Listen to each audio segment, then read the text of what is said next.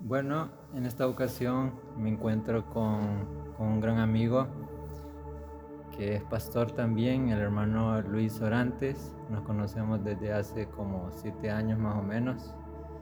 Tenemos una buena amistad.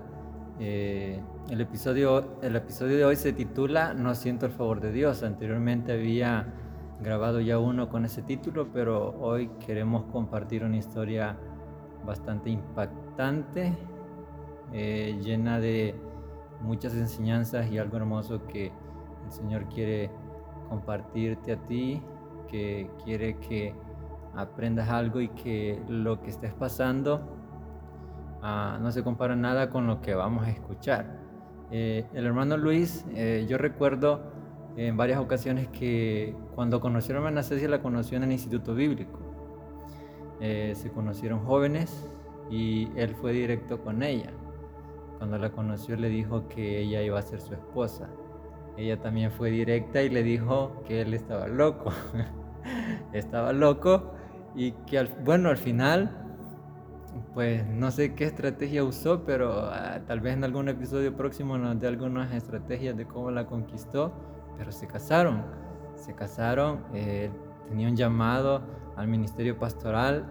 Él sabía que ella venía de un linaje de pastores y entonces pasó lo que pasó y pues ah, ocurrieron algunas cosas difíciles eh, en su ministerio, pero que hoy pueden disfrutar y en, e, este momento pues él nos va a compartir un momento de, su vida que fue eh, difícil, pero que ha marcado sus vidas y su ministerio y pues nos la va a contar el hermano Luis. Hola a todos, Dios les bendiga. Es un privilegio poder compartir con Gerson.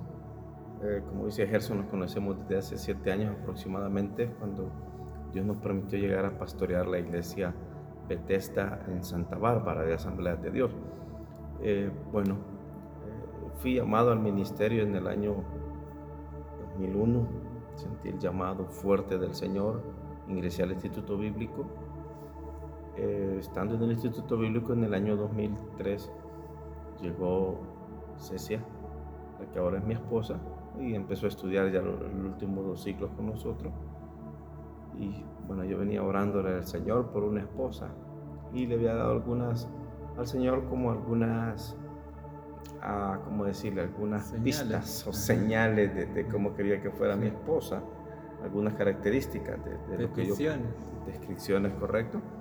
Entonces, entre ellas, Cecia cumplía quizás un 80-90% de ella. Y cuando yo vi eso, yo simplemente me acerqué una vez y comencé a hablar con ella.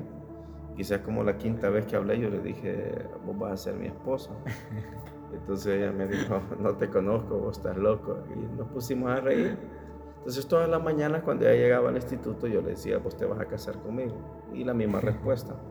Fue quizás el correr de un año luego salimos del instituto bíblico, nos graduamos y no pasó nada. Entonces, en eso que surgió el Facebook y todo, hice, hice mi Facebook y ahí hizo el de y comenzamos a hablar. Después de que salimos, salimos del instituto, nos hicimos novios y en el 2007 nos casamos. Dios nos el privilegio de podernos casar. Yo ya era pastor en una iglesia que estábamos fundando en el Mercado Central. Entonces, ella estaba pastoreando en Santiago, Texacuango ya también. Luego empezamos a hablar y nos casamos en el 2007. Nuestros planes era poder procrear dos hijos. Ese era nuestro plan. Poder procrear, dos hijos y seguir sirviendo al Señor en el ministerio. Este, para este tiempo yo me trasladé para la iglesia eh, de Esteromar, Mahanaín, que es, es una filial de una iglesia en la colonia de Costa Rica, siempre de Asamblea de Dios entonces ya tenía dos, años de estar pastoreando en esta iglesia cuando nos casamos. Luego tomamos la, la iglesia, mi esposa se unió al ministerio, al llamado y comenzamos a trabajar juntos. La iglesia empezó a prosperar más y Dios nos dio la bendición de poder, eh, en el proceso, ah, yo hablé con Dios y le pedí al Señor que no quería que ella nunca usara eh, pastillas para anticonceptivos para no quedar encinta. Entonces, eso lo tenía en mi mente y en mi corazón, sino que eh, le pedimos a Dios que nos dé la oportunidad cabal al año exacto de poder procrear nuestro primer hijo. Entonces, y, y Dios cumplió, Dios fue tan maravilloso hasta en ese detalle que cumplió que cabal exactamente al año de estar casado, mi esposa quedó encinta y a mi hijo este, venía en camino. Eh, era una alegría, había algarabía. Me recuerdo que algo curioso, a mí me dieron todos los síntomas del embarazo, en el aspecto de, que, de comer pizza, de comer una cosa y otra. Y nos reíamos, hacíamos la, broma con mi esposa, de que a mí me dieron los deseos, los deseos y, todos esos síntomas que le dan a la mujer que, eh, bueno, solo vomitar no me dieron ganas, hay que comer que una cosa y otra. Y nos pusimos a reír. Entonces me recuerdo que el día de mi cumpleaños, 23 de agosto, lo fuimos a celebrar, ya eran los últimos días. Mi esposa tenía que presentarse el 25 de agosto al hospital porque eh, por esa fecha estaba que mi hijo iba a nacer de ese año, entonces, eh, del año 2009. Entonces celebramos, comimos pizza, me comí una pizza entera yo solo porque tenía deseos, ah, como ocho piezas, nueve piezas yo solo ese día. y y bueno, llegó el momento en que mi esposa la fui a dejar al hospital de maternidad. Cuando todo iba bien, esperábamos que todo saldría bien, ¿verdad? porque mi esposa había seguido todos los controles en la unidad de salud de Santa Tecla y entonces la fe era que todo iba, iba marchando bien. Este, mi esposa pasó haciendo su trabajo de parto tres días, 25, 26, 27 ya el último día, pues los médicos ya no habían qué hacer. El niño estaba, traía el cordón umbilical enrollado tres veces en su cuello. Entonces eso complicaba y había que hacer una cesárea de emergencia. Ya mi esposa había dilatado todo lo que tiene que dilatar una mujer para dar a luz un hijo. Entonces los doctores se preocuparon. Hablamos ya del día 28 a las 12 y media de la madrugada. Ya del día 28, ya el cuarto día en que mi esposa entraba en ese trabajo de parto. Es ahí donde eh, se nos viene una complicación muy difícil. La Biblia tiene promesas, tiene promesas para cada uno de nosotros, que Dios va a estar con nosotros, que Él nos va a ayudar, como dice el Salmo 46, Dios es nuestro amparo, nuestra fortaleza, nuestro pronto auxilio. Él ha prometido que herencia de Jehová son nuestros hijos. Entonces nosotros esperamos esa herencia, pero nunca pensamos que esa herencia se iba a ver envuelta en tantas dificultades. O sea, al, nacer, al, hacer la cesárea en mi esposa, eh, la doctora, la ginecóloga, comete un error. con el bisturí le, hirió el intestino a mi esposa. Le el intestino. correcto, le, hizo una, cortadura y no solo el intestino, sino que también el apéndice. O sea que el apéndice... Los órganos. Ajá, ya explotó, y ellos no se dieron cuenta. Entonces mi hijo pasa a la UCI entre la vida y la muerte, porque nació asfixiado y lo, pusieron rápido oxígeno y todo el tratamiento, gracias a Dios, a, los médicos. Entonces mi mi hijo estuvo en la UCI cuatro días. Entonces yo iba a ver a mi hijo a la UCI, iba a ver a mi esposa los, dos primeros días, pero yo, yo, yo no le vi nada normal. Pero mi cuñado, Moisés, que es pastor, Moisés panameño, llega a verla también el tercer día y se da cuenta que mi esposa estaba como embarazada nuevamente, el estómago, como que estaba embarazada. Entonces Moisés dice esto no es normal y él mueve, mueve todo con los médicos y se dan cuenta que el apéndice había explotado. Entonces hacen una, unas, después de la cesárea hacen una primera cirugía ya operatoria. Una operación de emergencia. Claro, saturan el, el, el, el intestino y, cuando abren se dan cuenta que el apéndice había explotado. Entonces tuvieron que hacer una tercera operación a, los dos días, pero ya esa tercera operación, la cesárea la primera, la segunda es cuando eh, cosen el intestino por dentro, la tercera es cuando ya estaban eh, contaminados eh, la matriz y los ovarios, se dan cuenta ellos. Al, al quinto, sexto día de estar mi esposa en el hospital, ya eso fue algo muy difícil y, muy duro porque ya era que había que firmar y el doctor me dijo que mi esposa estaba tan delicada que no podía ni soportar, tan débil, que no podía ni soportar la, anestesia. Entonces bien difícil, mucho menos la operación. Entonces él me dijo, hay un 50% de que viva y un 50% de que muera. Entonces, si no lo operamos, va a morir. Si no nos arriesgamos, vamos, pueda que, viva. Entonces tenemos que arriesgarnos. Ah, creo que ha sido la, firma más difícil que he hecho, más fea también, la firma. Entonces hoy me río, pero en aquel momento era un momento doloroso. Ah, para acortarlo por el tiempo, hacen la tercera operación y, mi esposa, pues yo no la pude ver todo ese día hasta el siguiente día, eh, pero en ese proceso, de, antes de la tercera operación, ah, cuando me dijeron que le iban a operar, yo me frustré, me recuerdo que fui a una columna del hospital antiguo de maternidad y le dije a Dios que qué pasaba, me sentí frustrado, me sentí abandonado por Dios. Pero yo sabía que Dios estaba en control de todo, pero eso que le den una noticia a uno, tu esposa puede morir o tu ser querido puede morir, eso trae frustración y, vienen muchas preguntas a nuestra mente. Le sirvo al Señor, soy un ministro, el Señor predico de la fe y ahora qué pasa. Entonces, pero me recuerdo que estaba ahí, llorando, literalmente llorando. Mi suegra estaba viendo a mi hijo en la. Ese día me daban a mi hijo. O sea, tenía sentimientos encontrados. Me daban a mi hijo y el doctor me dice que había que hacer una tercera operación de emergencia. Estaba ahí llorando mi suegra con mi hijo cuando apareció una persona y me dijo, pastor, yo no la conocía.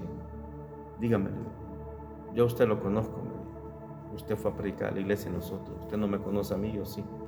Pero no sé lo que usted esté viviendo. si, me quebranto es porque sé que es difícil esto. Han pasado ah, ya 11 años, pero sigue, sigue marcando la fidelidad de Dios. Me dijo, si la nube de Dios no se ha movido, no se mueva no, se mueva de aquí. Mi hermano me iba a pagar un hospital privado para mover a mi esposa, para que un privado le hiciera una operación. Pero cuando esa mujer me dijo, si la nube de Dios no se ha movido, no se mueva, sentí que era Dios que me estaba diciendo, aquí estoy con vos. Este es un proceso. Se me vino a la mente la prueba de Job y, y, solo rasgué mis vestidos, o sea, me puse triste. Sabía que tenía que pasar esa dificultad oré mucho, ayuné y pues operaron a mi esposa, salió todo bien, gracias al Señor. Luego un proceso de un mes que mi esposa pasó en hospital, difícil, un proceso donde mi esposa se quitaba las sondas por momento, porque tenía sondas en su boca y en su nariz. Eh, entró dos veces a la UCI, donde no sabíamos si iba a vivir o iba a morir. Pero Dios, Dios fue bueno. Un mes difícil, un mes de angustia, un mes donde no dejé de ir a predicar a la iglesia y predicaba de fe, predicaba que Cristo estaba con nosotros a pesar de la dificultad. Un mes donde pude ver una iglesia donde pastoreábamos muy unida y muy fortalecida espiritualmente a través de esa prueba que estábamos viviendo nosotros como pastores y cabeza de ellos. Pero Dios nos sacó en victoria. Salimos con mi esposa, ah, pues ya sin matriz, sin ovario, una nueva realidad. Psicológicamente mi esposa fue afectada porque ella decía, ya no soy la misma, ya no soy mujer completa, pero empezamos a trabajar con ella. Le dije que la amaba a pesar de todo lo que pasábamos, pero que Dios iba a ser fiel. Entonces eh, mi esposa tomó nuevos ánimos, nuevas fuerzas. Han pasado, como les digo, ya 11 años, mi hijo ya ha crecido, mi hijo está sirviendo con nosotros al lado en la iglesia. Dios nos trasladó de iglesia, estamos hoy en la zona de Chalatenango, porque eso estábamos en el puerto de Libertad y estamos en Chalatenango. Hemos podido ver 11 años de fidelidad de Dios, de lucha, de batalla. La salud de mi esposa por momentos se ve quebrantada por la operación que hicieron en su intestino. Entonces cada cierto tiempo mi esposa se satura de grasa y hay que salir del médico a hacer, hacer tratamientos y todo, pero Dios ha sido fiel. No tengo motivo yo por qué reclamarle a Dios, porque no, no tengo motivo por qué. La Biblia dice que somos polvo y que Él nos dirige y Él sabe cómo nos lleva. Mis caminos no son vuestros caminos. Hay algo que, que me llamó la atención y fue que, que, que su deseo era tener dos, dos, hijos, Dos hijos. Y lo que dijo su esposa, de que obviamente ella como mujer, eh, las mujeres quizás más del 90% sienten ese deseo de ser madres de convertirse en madres y criar niños y el no poder tener su segundo hijo, obviamente como dice, le afectó psicológicamente. Pero una cosa, una cosa, la iniciativa suya fue decidir amarla tal cual y como, como es ahora, como en aquel entonces, en ese, en ese presente, en cómo ella había quedado, sus secuelas, de cómo había quedado su organismo. y, al mismo instante en que estaba diciendo eso, me pongo a pensar, soy soltero, llevo tiempo orando al Señor por mi esposa y mi deseo ah, es poder tener, poder tener, aunque sea un hijo. Dios habló a mi vida hace unos meses y me dijo, eres el primero de una nueva bendición en tu familia. Me puse a pensar, yo puedo ser el primero, luego que vienen mis hijos, o qué sé yo, vienen mis hermanos, mis sobrinos, mis primos, pero soy el primero de una nueva bendición, soy el primer pastor en mi familia. Y en este momento estaba pensando y digo, si el Señor me presenta a mi futura esposa y ella no tiene la capacidad de poder tener hijos, y yo deseo tener hijos, tengo que tomar una decisión y es amarla tal cual y como es y negarme a esa posibilidad con tal de estar con ella y servir al Señor con ella. Algo que me llamó la atención también fue que en el momento en que ya se estaban conociendo más, los dos servían. O sea que uno no va a buscar una muchacha que, que pues si uno anda para arriba y para abajo, sirviendo aquí, que, tiene las pilas bien puestas y, la muchacha en las redes sociales, viendo el Facebook, qué sé yo, esto y lo otro. No, los dos estaban sirviendo ya de lleno. O sea, eh, algo increíble, algo que se tiene que tomar en cuenta. También la insistencia, no era una insistencia de sofocarla a ella, sino de hacerle entender, yo ya te puse la mirada porque hay algo especial en como usted la trata de vos, ¿verdad? Obviamente usted le, usted le dijo, hay algo especial en vos que, que, que, que yo estoy totalmente decidido, pero no sabían que juntos después de un tiempo iban a tener que atravesar este tipo de situaciones que a nadie se le desea. Y usted, ¿verdad?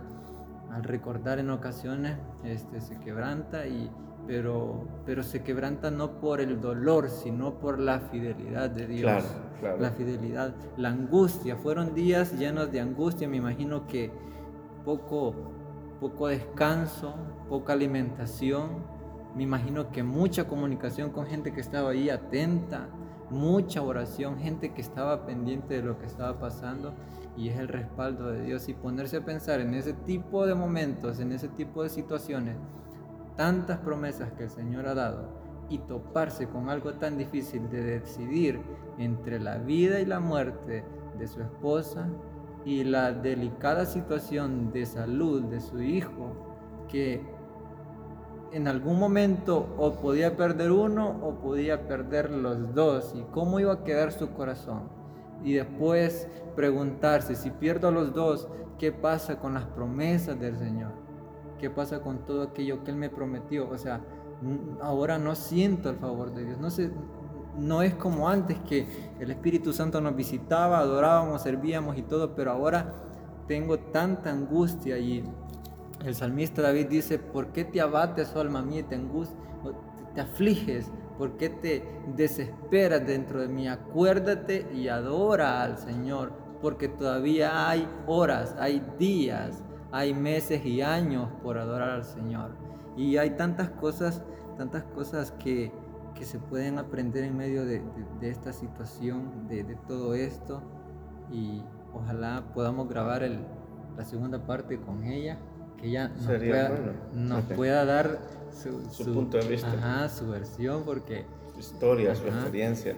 Y, sí, la verdad, Gerson, es que, bueno, Dios no, no nos dio más hijos pero nos ha permitido pastorear a muchos niños y me permite servir en un ministerio internacionalmente llamado Samaritan School, donde trabajamos con niños a nivel mundial en 154 países. Entonces, eh, cuando veo un niño, siento que es mi hijo espiritual. Entonces, ahí el Señor me ha dado gozo.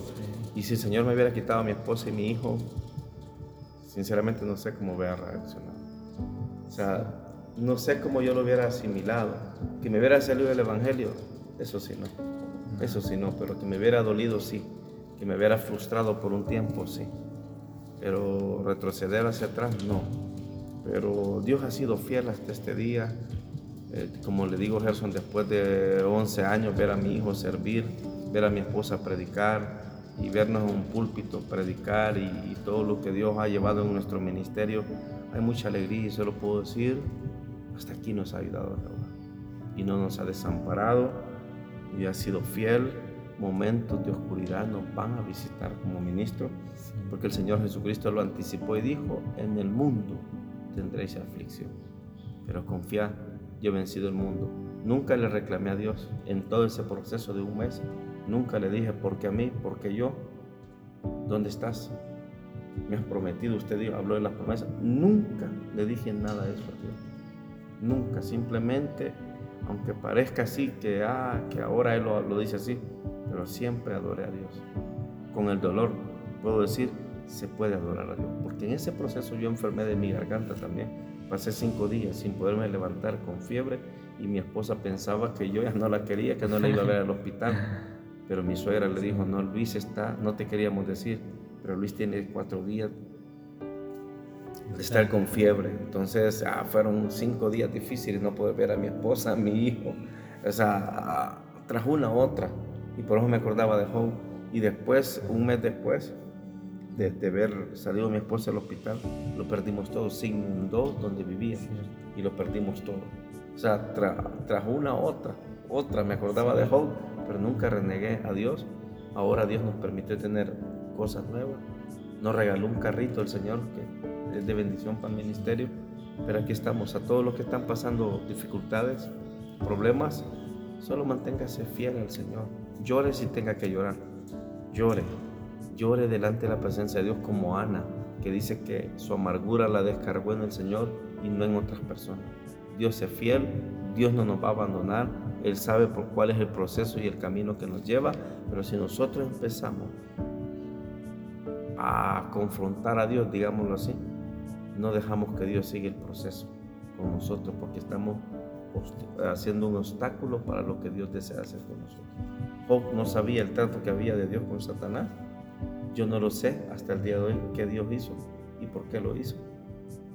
Pero sí sé que pude adorar a Dios. Después de, tantos años de ministerio y, ya años de ministerio juntos, hay algunas cosas que pues el Señor los ha premiado juntos. Um, los dos ha, han sido y siguen siendo maestros de instituto bíblico. Han, sido, han formado parte de directivas de distrito, eh, dirigiendo una buena cantidad de jóvenes. Sí. Eh, también a usted le ha permitido, mencionó anteriormente, pero actualmente, si no mal recuerdo, está enseñando eh, a nivel regional, ¿verdad? Centroamérica. Sí, sí. Está enseñando... Eh, Discipulado de la gran aventura de Samaritan Spur. Centroamérica. Sí. Es, este, es líder de, de, de Centroamérica, ¿verdad? También. Sí. Líder de Centroamérica. El Señor le ha permitido viajar en la primera vez viajó a España él solo. La segunda vez el Señor le regaló la oportunidad de viajar otra vez a España con su esposa y con su disfrutar de, de esos regalos sí. que el Señor. Y por cierto, entramos al Santiago Bernabéu por todos los del Madrid que nos escuchen. Fui a ver un partido y Daniel El- emocionado. El mejor equipo del mundo. El mejor ¿verdad? equipo del mundo, por cierto. Ajá. Hace poco fue a Costa Rica, ¿verdad? Sí, sí, hace 15 días. En el segundo viaje a España hizo escala en Colombia y tuve el placer de conocer a Tales Roberto, ¿verdad? Viajé, con él en el Ah, avión hacia Tales Costa Rica. con Tales Roberto. O sea, si, si nos ponemos a hacer una lista de, de las cosas buenas después de ese momento de, de dificultad, yo creo que no, no, no terminaríamos hoy. Han sido tantas las bondades de Dios. Y yo finalizo con un versículo, pero el hermano Luis va a finalizar orando por ti.